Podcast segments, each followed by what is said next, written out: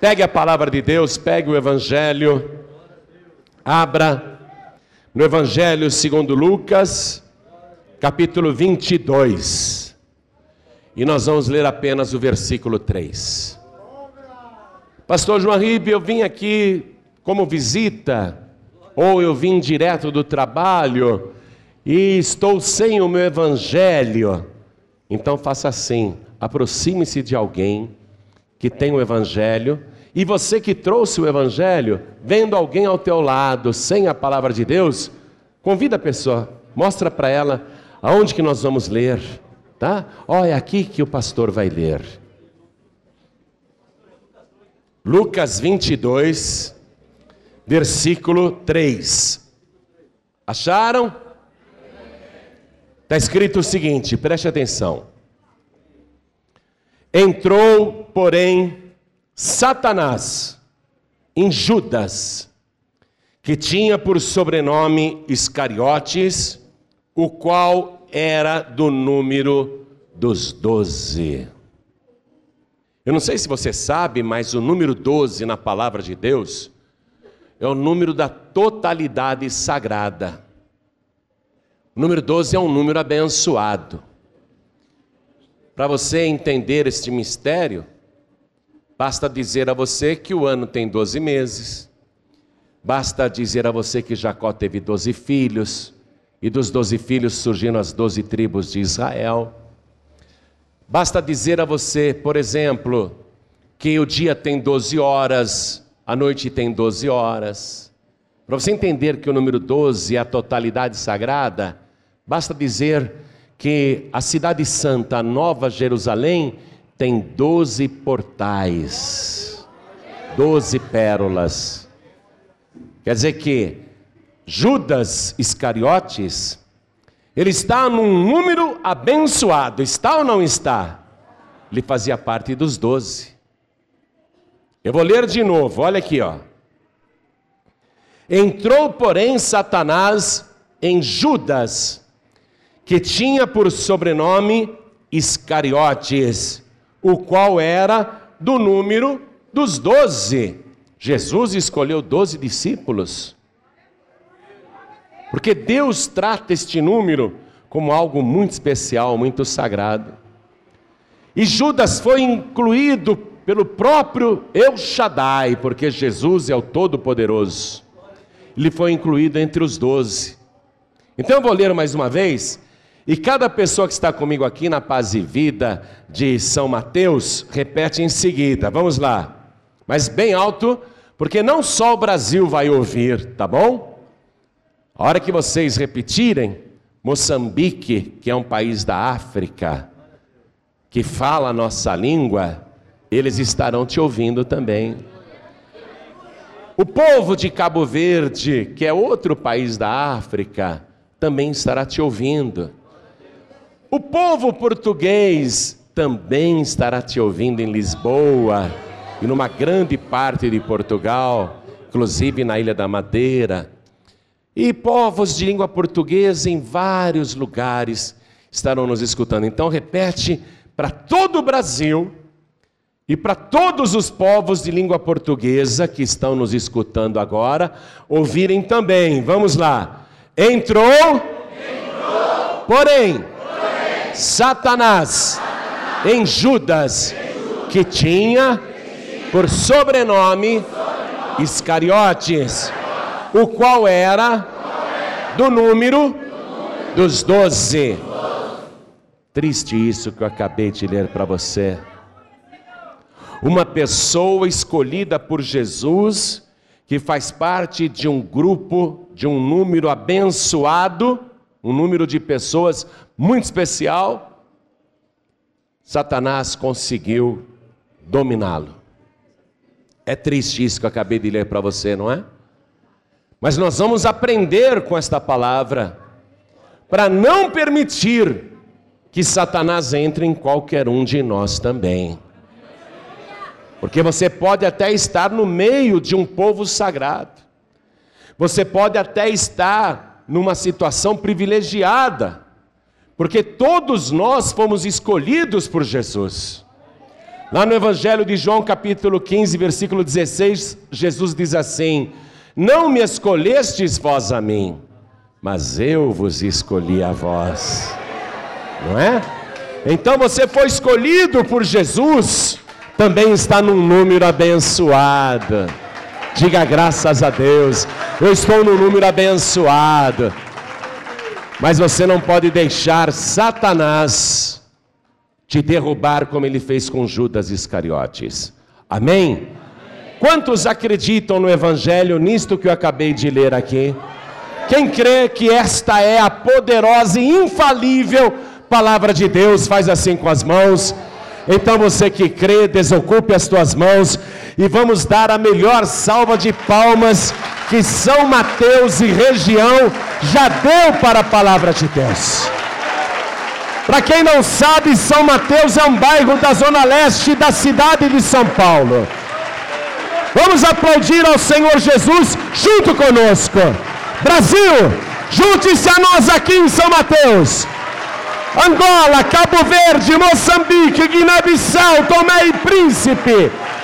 Vamos aplaudir ao Senhor conosco. Macau, países de língua portuguesa, Portugal, incluindo Ilha da Madeira. Glorifiquem a Deus conosco agora.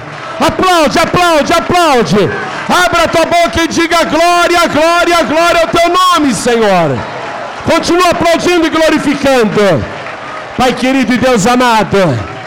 Nós queremos ouvir a tua palavra e aprender como evitar que Satanás derrube qualquer um de nós, qualquer um daqueles que estão no número sagrado.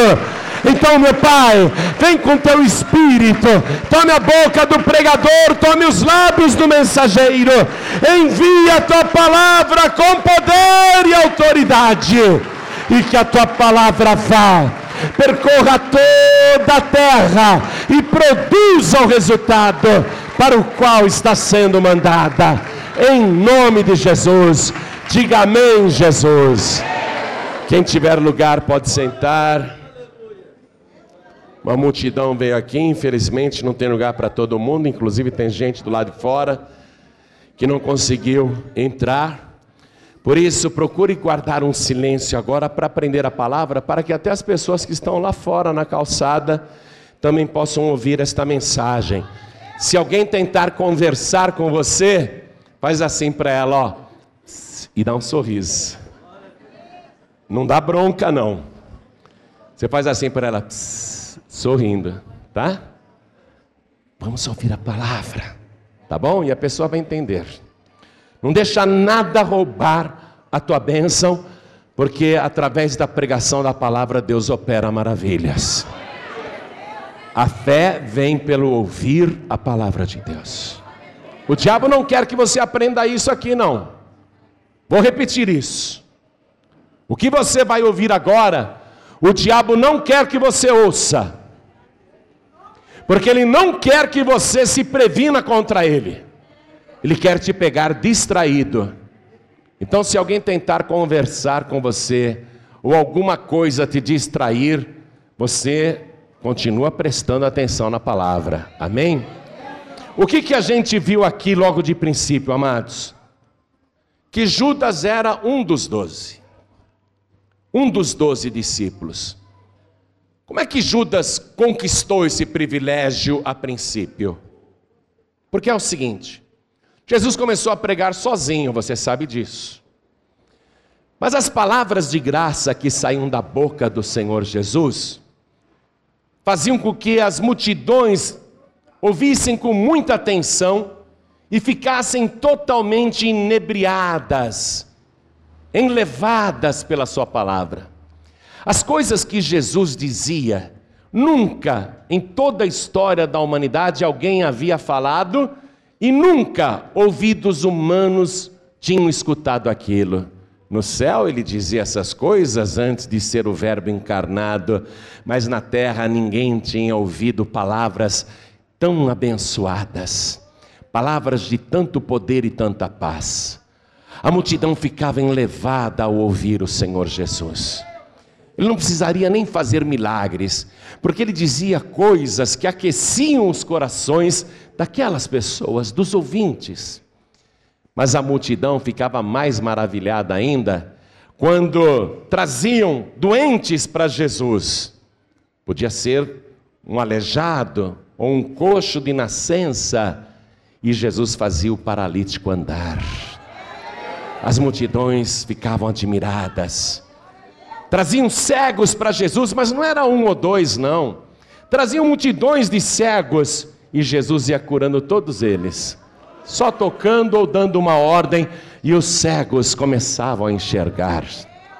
Pessoas mudas desde nascença, ou pessoas que estavam travadas porque tiveram derrames ou tiveram infartos, estas pessoas que eram entravadas ou mudas começavam a falar ao simples toque de Jesus.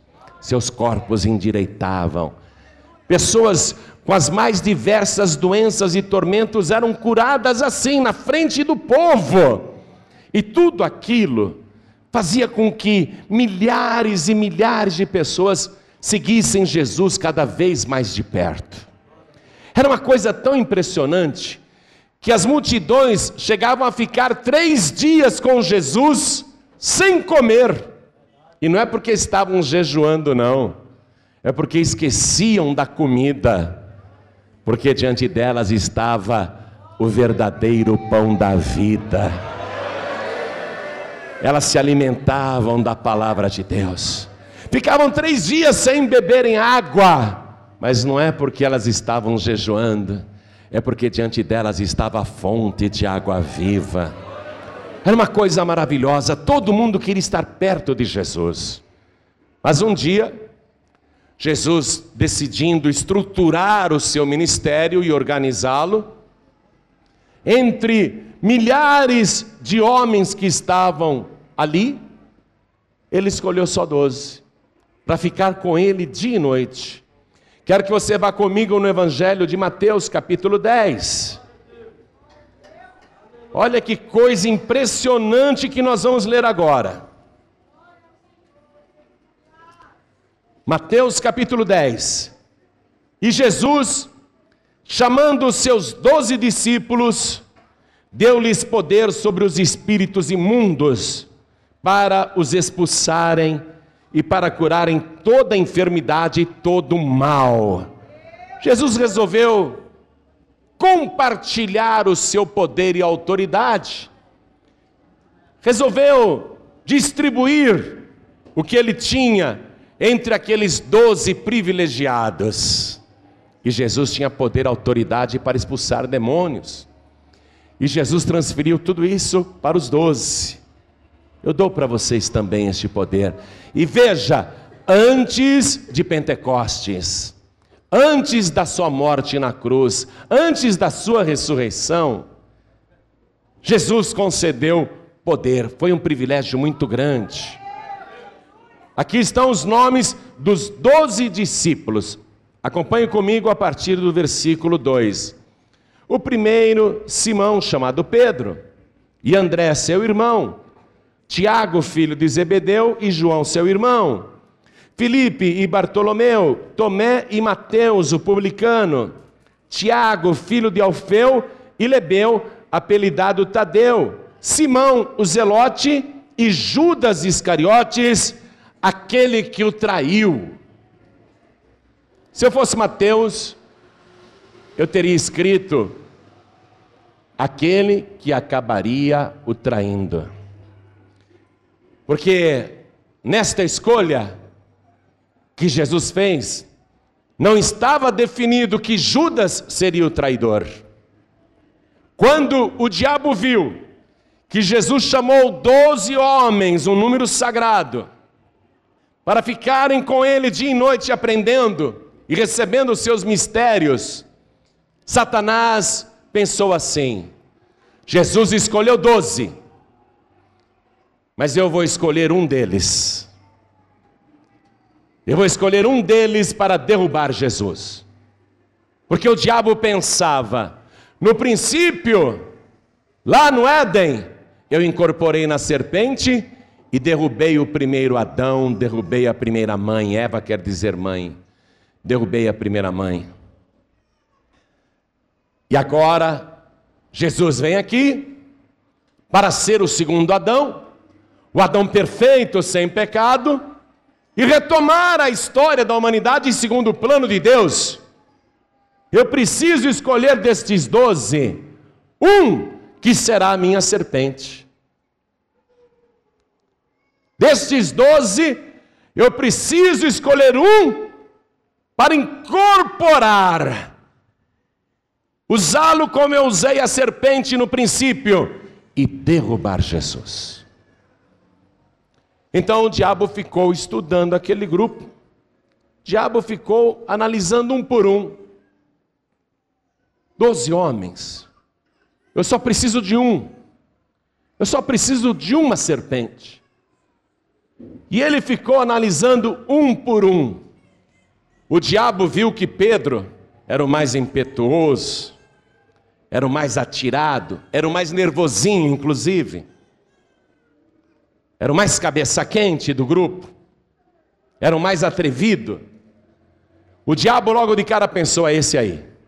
Esse será a minha serpente. Eu vou incorporar nesse Pedro. E o diabo ficou ali tentando Pedro. Tentando Pedro. O diabo um dia até conseguiu incorporar em Pedro. E eu vou te mostrar isso aqui na palavra de Deus. Vamos no Evangelho de Mateus, capítulo 16. Jesus já está quase no fim do seu ministério, preparando-se para abraçar a cruz. E ele pergunta para os discípulos: O que os homens falam a meu respeito? Vocês que estão sempre no meio do povo, o que ouvem os homens falarem sobre mim?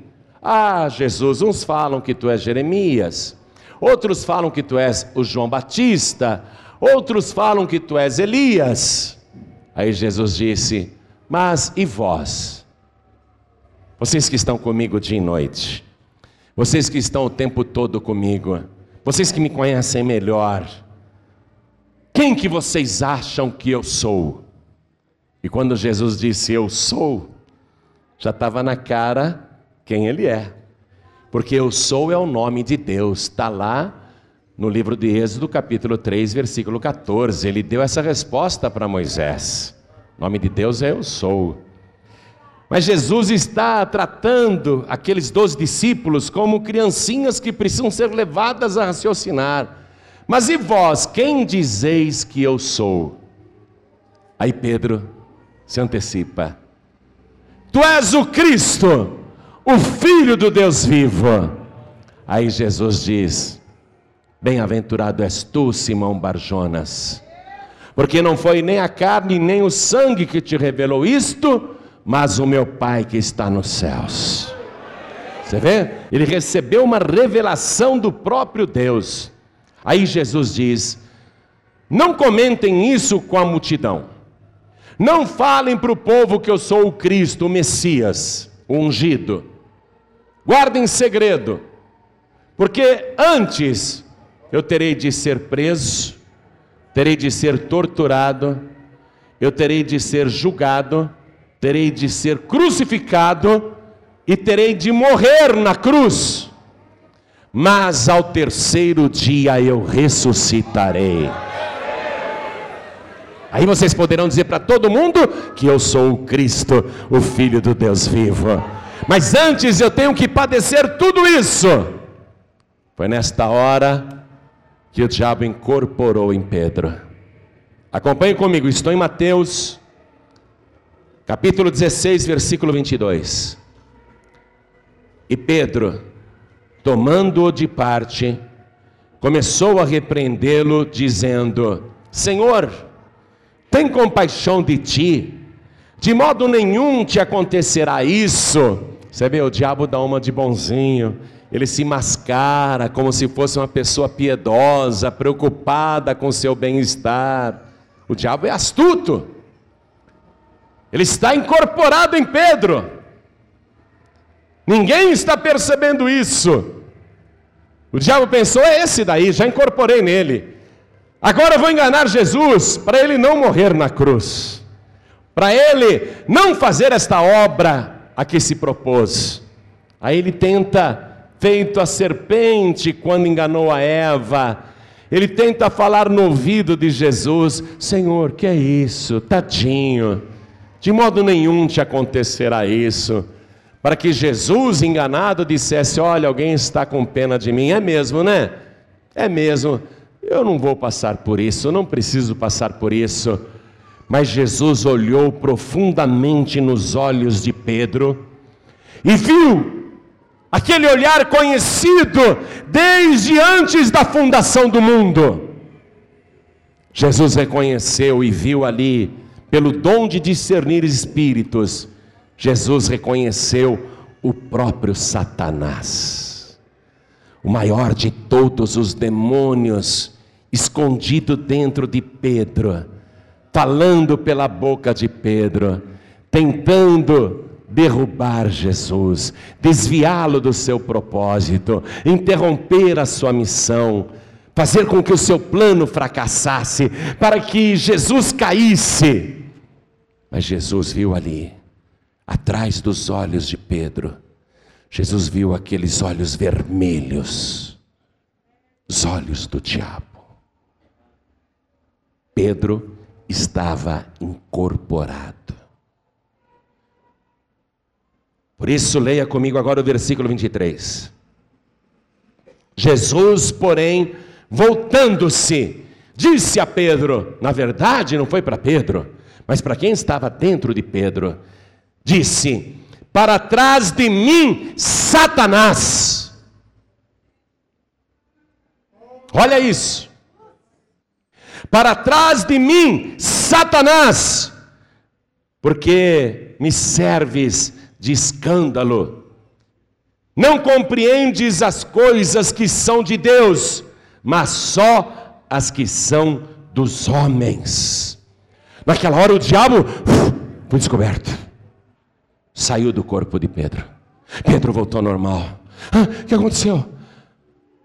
Pedro ficou sabendo de tudo. Eu preciso me apegar mais com Deus. Eu não posso deixar isso se repetir. Que coisa ruim que eu senti. Eu senti o frio da morte em mim. Eu senti o abismo em mim. Eu senti o inferno em mim. Eu não posso mais dar lugar para o diabo. Por isso que Satanás viu que com Pedro não daria. Por quê? Porque Pedro tinha muitos defeitos, mas ele era uma pessoa temente a Deus. Quer confiar em alguém? Vê se a pessoa é temente a Deus. Numa pessoa temente a Deus você pode confiar. Mas fuja de quem blasfema. Fuja de quem despreza as coisas sagradas. Se afaste de quem escarnece da palavra de Deus. Não ande na roda dos escarnecedores. Não se assente com os ímpios, porque o diabo está nesse grupo. Pode reparar isto. O diabo viu que com Pedro não dava mais, agora Pedro se apega com Jesus, apesar que o diabo não vai desistir de Pedro, você sabe disso. Na última noite de vida, o diabo está lá tentando pegar o Pedro, e Jesus diz para Pedro: Pedro, o diabo te pediu, você está pedido pelo inferno, mas eu roguei ao Pai para que você não desfaleça. Pedro falou: Senhor, que é isso? Eu estou pronto para ir contigo até a morte, estou firme na fé. Jesus falou: Pedro, antes que o galo cante, nesta madrugada, tu me negarás três vezes. Quer dizer, o diabo não desistiu de Pedro, mas o diabo não conseguiu mais incorporar em Pedro. O diabo nunca desiste de derrubar qualquer um de nós, mas o que ele não pode é incorporar em você. O diabo não pode achar que o teu corpo é uma casa escancarada, com portas arrombadas. O teu corpo tem que ser o templo vivo do Espírito Santo de Deus. O teu corpo não pode ser uma casa vazia, senão o diabo entra. o teu corpo e o teu coração, a tua mente, tem que ser a morada do Espírito Santo. Por isso que a pessoa tem que entregar a vida para Jesus, abrir a porta do coração e mandar Jesus entrar. Porque quando o diabo vier bater na porta do teu coração, quem vai atender ele na porta é o nosso Senhor e Salvador Jesus Cristo. Aí o diabo vai ter que dizer: engano, engano, bati na porta errada, desculpa.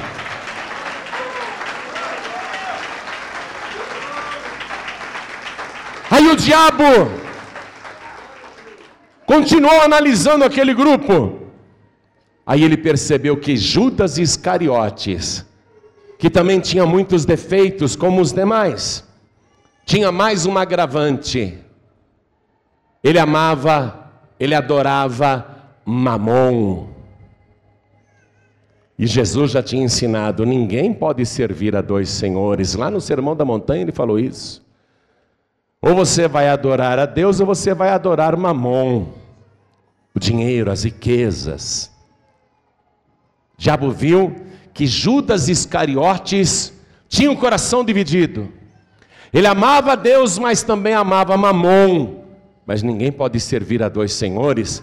Jesus disse: ou você vai agradar um e entristecer o outro, ou você vai amar o outro e desprezar o outro. Você não pode servir a dois senhores. Então o diabo pensou: deixa eu examinar melhor esse Judas. As pessoas vinham e davam no ministério de Jesus doações das mais variadas, agradecidas pelas curas e milagres. As pessoas contribuíam para sustentar o grupo de Jesus, o ministério de Jesus. E quem tomava conta da bolsa do dinheiro era Judas Iscariotes, e o diabo viu Judas várias vezes enfiando a mão ali na bolsa e furtando o dinheiro. Ah, ele ama Mamon. Ele gosta de Mamon. Já sei. É Judas. É Judas. Ele é um ladrão. É nele que eu vou trabalhar. Eu vou provar para você isto.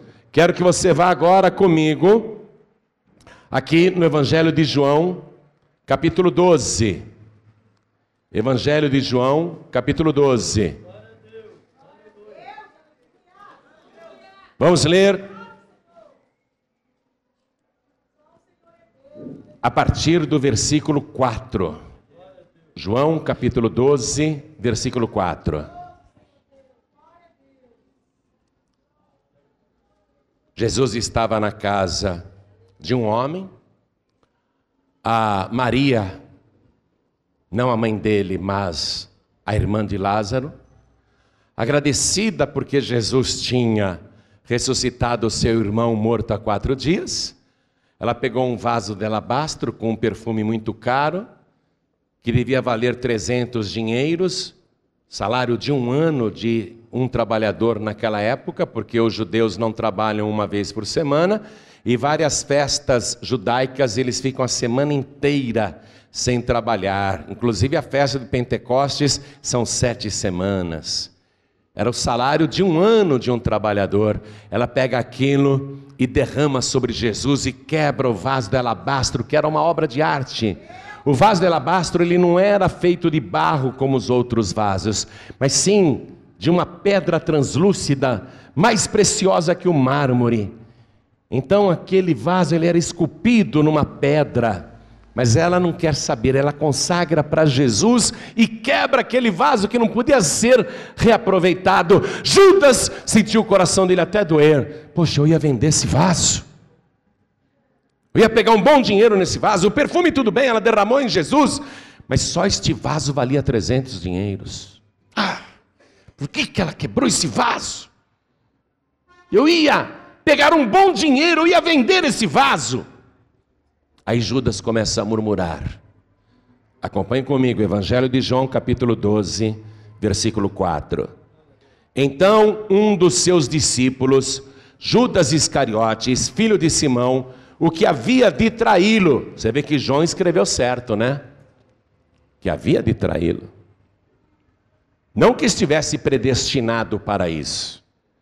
Porque se Judas fosse predestinado para ser o traidor, por que, que Jesus teria dito antes da Santa Ceia: o homem que me trair seria muito melhor se ele não tivesse nascido? Ai dele, hein?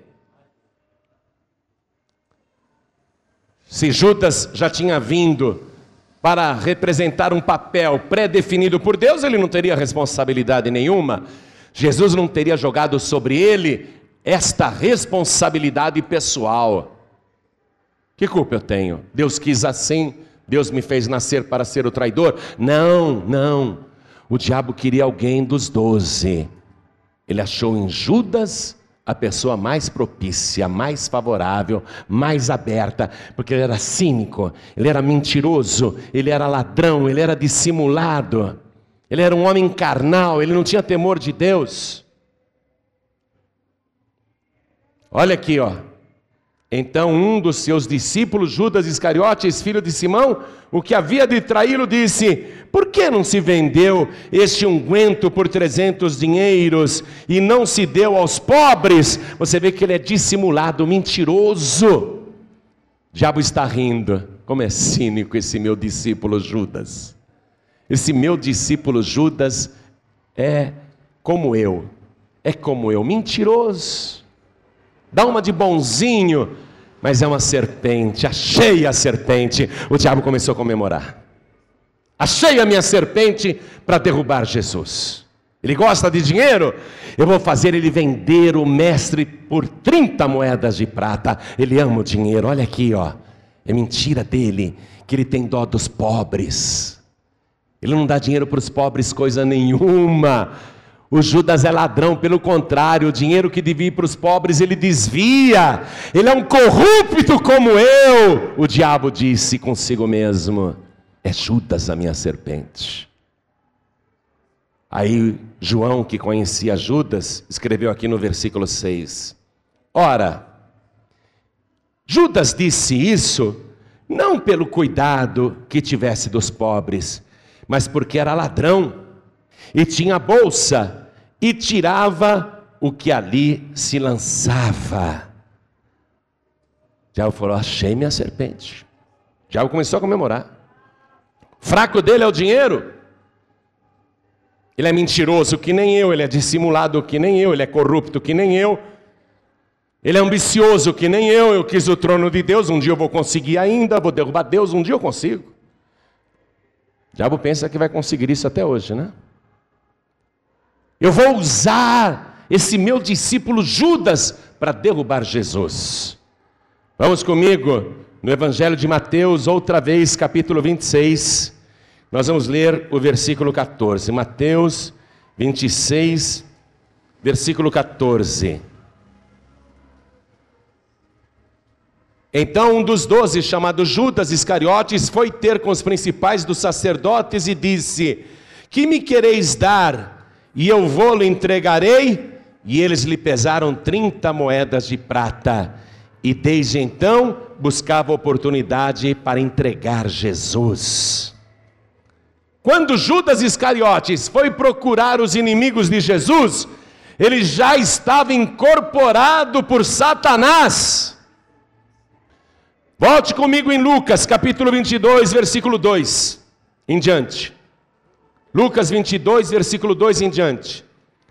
E os principais dos sacerdotes e os escribas andavam procurando como matariam Jesus, porque temiam o povo. Entrou, porém, Satanás em Judas, que foi a nossa leitura inicial, que tinha por sobrenome Iscariotes, o qual era do número dos doze. E foi e falou com os principais dos sacerdotes e com os capitães de como entregaria Jesus os quais se alegraram e convieram em lhe dar dinheiro. Está vendo aí? Foi nessa hora que o diabo pensou: agora eu consigo derrubar Jesus, vou acabar com Jesus, vou torturar Jesus de uma tal maneira que ele vai blasfemar. Vou provocar tanto que ele vai pecar, ele não vai aguentar tudo que ele vai padecer agora na mão dessa humanidade injusta. Todos os meus demônios irão incorporar nos sacerdotes, nos principais da sinagoga. Os meus demônios irão incorporar na multidão, na turba. Os meus demônios irão incorporar nos soldados romanos, nos ímpios. Vou torturar muito Jesus até que ele peque, e se ele pecar, ele não será salvador de ninguém, muito menos dele mesmo. Eu vou derrubar Jesus. E o diabo aqui, ó, encontrou a serpente. Judas Iscariotes foi o instrumento de Satanás para derrubar Jesus. Deixa eu dizer uma coisa, amados. A partir de agora, o diabo vai ficar entrando e saindo de Judas a hora que ele quer. Judas vai continuar no grupo. Porque eu vou dizer isso e quero que você preste atenção nesse detalhe. Jesus escolheu doze, mas dos doze o diabo achou um. O diabo está sempre procurando a quem ele possa tragar. Dessa grande multidão que está aqui em São Mateus, e da grande multidão que está nos ouvindo agora pelas rádios e pela internet, o diabo está sempre procurando a quem ele possa tragar, a quem ele possa derrubar.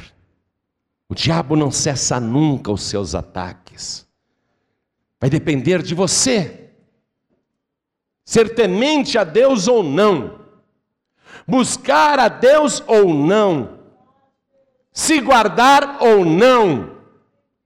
Qualquer um de nós, num determinado momento em que não está vigiando, pode ser um instrumento do diabo. Pode fazer uma besteira, uma loucura, cometer um pecado grave. E eu digo até que muitos estão nessa situação. Isso pode acontecer o tempo todo, como aconteceu inclusive com Pedro, que estava ali pertinho de Jesus, mas o diabo incorporou nele. O diabo pode fazer isso com qualquer um de nós. Mas quando você percebe que o diabo está dominando áreas da sua vida, quando você percebe que o diabo está dominando pensamentos, porque você só pensa em pecado, em coisas que entristecem a Deus, que entristecem o Espírito Santo de Deus, e você fica pensando: vou fazer, faço ou não faço? O diabo está o tempo todo tentando você para te destruir, para te derrubar. Mas quando você perceber que fez alguma coisa errada, como Pedro percebeu, você tem que expulsar o demônio, sentir o temor de Deus e dizer: ah, Senhor, eu senti o inferno dentro de mim, eu senti a morte em mim, eu não posso mais dar lugar ao diabo. Eu não posso mais cair, eu não posso mais fazer coisas erradas, eu não posso repetir este erro. Aí nesta hora, o diabo vai ver que não pode mexer com você, porque não adianta insistir. Você tem o coração quebrantado pelo Espírito de Deus, você tem temor de Deus. O diabo sabe que não adianta, é uma batalha perdida porque você sempre vai estar aos pés de Jesus Cristo, pedindo perdão dos seus pecados. O diabo não gosta disso. Sabe o que mais? O diabo teve tanta certeza que ele achou a pessoa certa em Judas Iscariotes, porque o, o Judas, mesmo depois de ver a besteira que fez, ele não irá aos pés de Jesus, ele vai se matar, ele vai se enforcar. Judas poderia, arrependido, se ajoelhar ao pé da cruz e chorar e pedir perdão, mas o diabo sabia que Judas jamais faria isso porque ele não era humilde. Ele não teria coragem de se apresentar diante de Jesus, arrependido, envergonhado, e implorar perdão. O diabo sabia que ele era orgulhoso, e tem muita gente que é assim. Sabe que está errado e não pede perdão nunca. Jamais se humilha diante de Deus nunca se ajoelha aos pés do Senhor, tem vergonha das multidões, tem vergonha da parentela.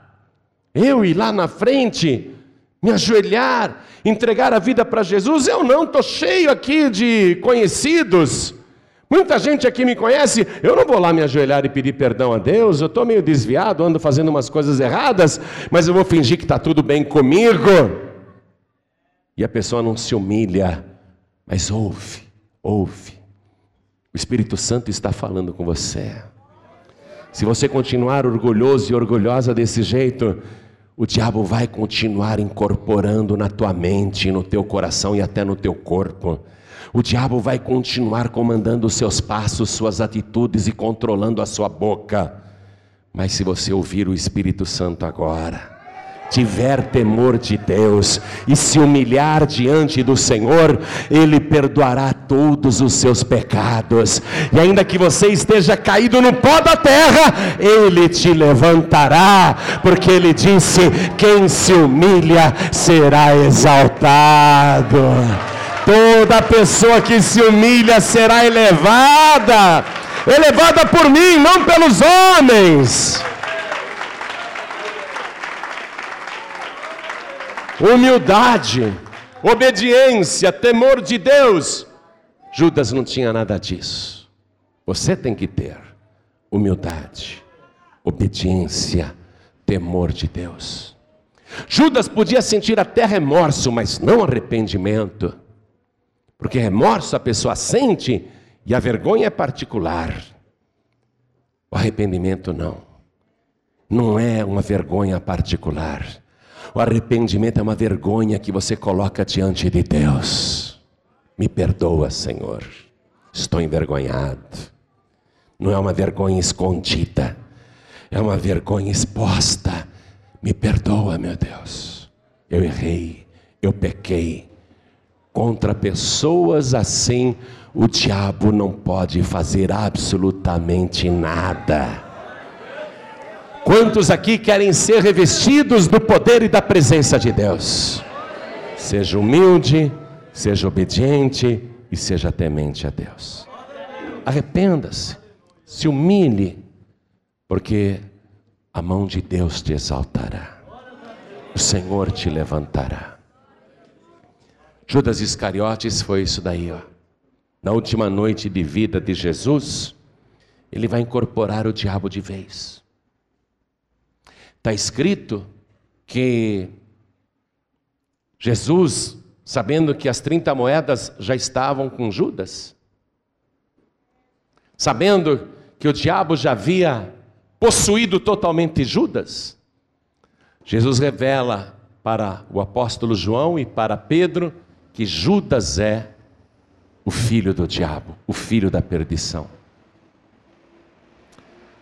E Jesus usa um código para fazer essa revelação. Jesus diz para o apóstolo João, que está ao seu lado direito: Ó, oh, para quem eu der esse bocado molhado, esse é o traidor. E Jesus pegou o pão, tungou no vinho e deu lá na boca de Judas Iscariotes. Judas Iscariotes, possuído por Satanás, ele sai para combinar que naquela noite no Getsemane ele vai entregar Jesus. Jesus não vai mudar a rotina dele. Ele sempre ia orar no Getsemane. Ele vai para lá normalmente, sabendo que para lá Judas levará toda a guarda. E Judas chega lá no Getsemane, no Monte das Oliveiras, incorporado por Satanás. E o diabo, com aqueles olhos vermelhos por detrás dos olhos de Judas, ele se aproxima de Jesus e beija Jesus no escuro, porque ele tinha combinado o código com os guardas: quem eu beijar, este é o Cristo. Prendei-o. E tudo aconteceu assim. A serpente está em Judas, o diabo está incorporado naquele discípulo e é no jardim das oliveiras, como se fosse uma cópia do jardim do Éden, que a serpente vai tentar Jesus para derrubá-lo. E chega com um beijo cínico de amizade, um falso beijo, e Jesus revela o ardil para os discípulos: Judas, Este é o código. Com um beijo, você está traindo o filho do homem? E aí Jesus vai passar por tudo aquilo. O diabo de fato vai usar todo mundo. Jesus avisou os discípulos: vocês vão fugir. Esta é a hora e o poder das trevas. Nunca tantos demônios estiveram num só lugar e agindo ao mesmo tempo em tantas pessoas.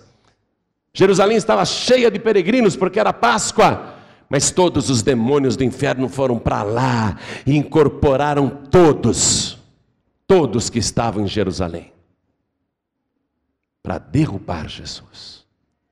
Mas o diabo foi derrotado, porque depois de todo o sofrimento, as últimas palavras de Jesus foi: Pai, perdoa-lhes, porque não sabem o que fazem. Não sabem o que fazem, por quê? Porque estão incorporados pelos espíritos do inferno. A hora e o poder das trevas. Mas Jesus, quando disse: Pai, nas tuas mãos eu entrego o meu espírito, e tombou a cabeça, houve um terremoto, sabe por quê? Porque o inferno estremeceu lá nas profundezas, o império do diabo ruiu, desabou, porque Jesus venceu o pecado, Jesus venceu o inferno, Jesus venceu a tentação do diabo. Satanás não teve vitória. E a vitória de Cristo vai ser consolidada três dias depois quando ele ressurge da sepultura, trazendo nas mãos as chaves da morte e do inferno. O diabo perdeu a casa própria. O diabo hoje não tem mais casa própria. E você vai deixar o diabo usar o teu corpo como se fosse a casa própria dele? O diabo já foi despejado, perdeu a chave do inferno. Não tem mais a chave da porta. A chave está nas mãos de Jesus. O diabo está procurando casa. O diabo está procurando uma morada. Ele quer o teu corpo. E toda vez que você peca e não se arrepende, o diabo está aí.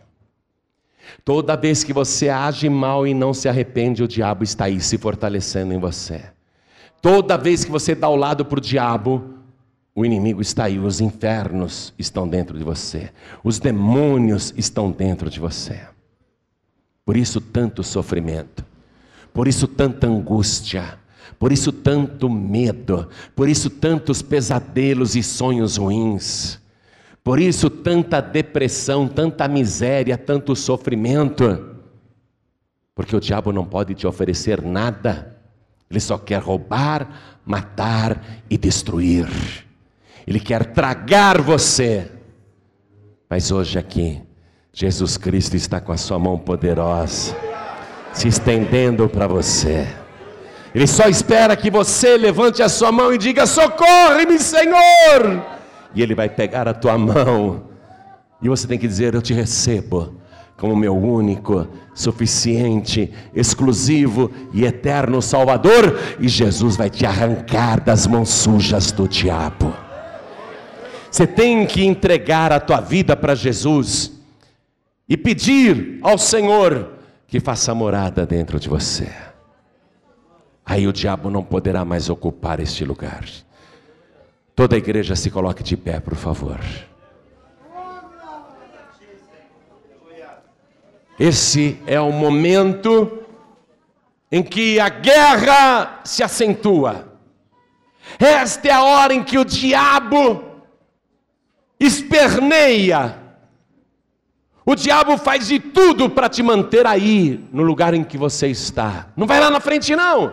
Não entrega a vida para Jesus, não. Não volta para Jesus, não. Não entra na conversa desse pastor. É nessa hora que o diabo luta muito mas o diabo já está derrotado. Se você for temente a Deus, o diabo já está vencido na tua vida. Se você for humilde e obediente, o diabo já está derrotado. Então olhem todos para mim. essa é a hora em que você vai se humilhar. Mas quem será humilhado será Satanás. Esta é a hora em que você será exaltado por aquele que está acima de todo nome, o nosso Senhor Jesus. Esta é a hora em que você vai se livrar desses espíritos das trevas, dessa vida miserável que você está levando, cheia de doenças e vícios, essa vida cheia de sofrimentos e pensamentos destrutivos. Essa é a hora em que a sua vida vai ser transformada e você vai ter vida e vida de verdade. Tudo que você precisa fazer, ó, é ver a mão de Jesus assim e você levantar a tua mão e falar: Eu te recebo, Senhor. Segura na minha mão. Eu te recebo como meu único, suficiente, exclusivo e eterno Salvador. Quem quer, erga a mão direita assim bem alta. Eu quero entregar a vida para Jesus. Eu quero receber Jesus agora. Olha quanta gente, olha o diabo sendo envergonhado. Ergue mais alto a tua mão. Segura firme na mão de Jesus. Oh glória! Oh glória! Agora olha o que você vai fazer, preste atenção. Meu Deus, tem gente até do lado de fora erguendo as mãos. Tem gente até lá atrás erguendo as mãos, que coisa linda. Ergue a mão bem alta, você que quer entregar a vida para Jesus. E você que quer voltar para Jesus, atenção, quer voltar para Jesus? Você que está afastado, afastado, ergue tua mão também. Jesus, eu não posso ficar igual Judas Iscariotes. Eu não posso ir de mal a pior. Eu não posso terminar numa forca nem no inferno. Eu volto para ti, Jesus. Segura na minha mão. Oh glória, ergue a tua mão assim. Oh glória. Agora faz o seguinte, com a tua mão erguida, com Jesus segurando na tua mão, pede licença para a multidão e vem aqui para frente em nome de Jesus. Vai pedindo licença e vem caminhando. Vem. Vem com a mão erguida. Vem com a tua mão erguida. Jesus segura na minha mão. Vem com a tua mão erguida, se humilha, se humilha debaixo da potente mão de Deus, porque a seu tempo Ele te exaltará. Vamos aplaudir, igreja. Vamos aplaudir ao nome do Senhor Jesus. Vai entrando para caber todo mundo. É uma multidão. É uma multidão que está entregando a vida para Jesus. Vai entrando para caber todo mundo. Vem para cá. Vem para cá, vai entrando, vai entrando, entra, entra, entra. Entra aqui, entra aqui, vai entrando. Abre caminho, abre caminho. Tem muita gente lá atrás que está entrando também. Vai entrando, vai entrando. Você está passando pela porta. Jesus disse: Eu sou a porta. Quem entrar por mim salvar-se-á. Meu Deus, não vai caber todo mundo aqui na frente. Vamos dar um jeito. Vamos dar um jeito. Faz um favor, vai entrando. Dá, dá um jeito de entrar mais. Dá um jeito. Pode subir, pode subir um degrau. Pode subir um degrau. Sobe um degrau aí para caber mais gente. Eu quero que você venha aqui para frente. Isso. Isso. Igreja, olha que coisa linda. Você que está afastado, afastada. Você que se desviou. Filho pródigo e filha pródiga, vem aqui para frente também. Vem se consertar com Deus. Faz o que Judas Iscariotes não fez. Ele caiu. Ele estava possesso pelo inimigo. Jesus disse que quando a pessoa se desvia, ela fica sete vezes pior, porque entram sete demônios nela. Você pode estar possesso por sete demônios, mas você está ouvindo esta palavra. Vem, vem, porque Jesus vai expulsar todos esses demônios. Todo desviado, ou ele está com a casa vazia, ou ele está com sete demônios. Não deixe os demônios continuarem na tua vida, não, porque você será tragado para o inferno. Entra, entra, dá um jeito de entrar. Chega mais perto que você puder. Chega mais perto que você puder. Entra, entra, entra, entra. Não cabe mais gente, né? Não cabe mais gente. Coloque a mão direita sobre o teu coração. Eu quero que você, que está me ouvindo pela rádio, no Brasil ou em qualquer país de língua portuguesa, você ouviu a palavra? Você quer continuar nas mãos sujas do diabo? Ou você quer estar nas mãos de Deus? Só tem um jeito: é você repudiar o diabo e entregar a vida para Jesus. Quem está me ouvindo pela rádio, quer entregar a vida para Jesus, se ajoelhe ao lado do teu rádio, onde você estiver. Você que está dentro de um trem, de um ônibus, de um metrô, de um comboio, do metro. Você que está aí numa lotação, numa van. Você que está no trânsito, num caminhão, no automóvel, quer entregar a vida para Jesus. Coloque a mão direita sobre o teu coração. Eu sei que não dá para ajoelhar agora. Você que está em trânsito, coloque a mão direita sobre o teu coração. Isso. Todas as pessoas que estão me escutando pela internet, você baixou esta mensagem, você está ouvindo ou assistindo. Você quer entregar a vida para Jesus? Você que pegou este DVD, algum pregador do telhado te deu esse DVD e disse: assista aí se você está assistindo. Nós estamos aqui na Paz e Vida de São Mateus, zona leste da cidade de São Paulo. Quer entregar a vida para Jesus? Se ajoelhe ao lado do teu televisor.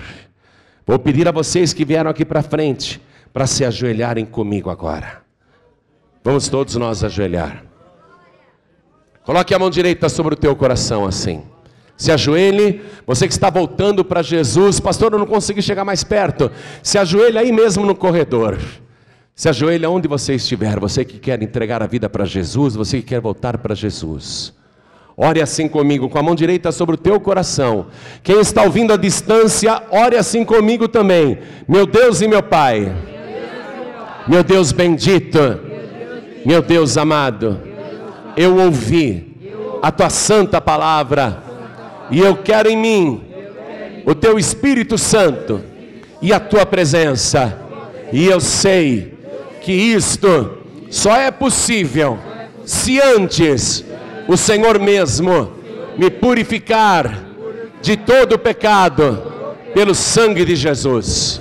Por isso, meu Deus, perdoa agora os meus pecados e me limpa de toda iniquidade porque eu declaro que o Senhor Jesus é o meu único, suficiente, exclusivo e eterno Salvador. Arranca de mim tudo que não te agrada, me purifica, me santifica, me enche da tua presença, me enche do teu espírito e escreve o meu nome no teu santo livro, o livro da vida. E desde já me conceda o perdão e a alegria da minha salvação, porque eu confirmo, eu declaro para o céu ouvir, para a igreja escutar e para o inferno tremer e para o diabo fugir, que eu pertenço ao Senhor Jesus, que me comprou com seu sangue precioso vertido na cruz, e para sempre Ele será o meu único e suficiente Salvador, para sempre. Amém. Você acabou de receber as boas novas do Evangelho através de João Ribe Palharim. Um oferecimento dos pregadores do telhado. Participe da reunião de Paz e Vida. Para informações, acesse pazevida.org.br. Paz e Vida, lugar de gente feliz e ungida.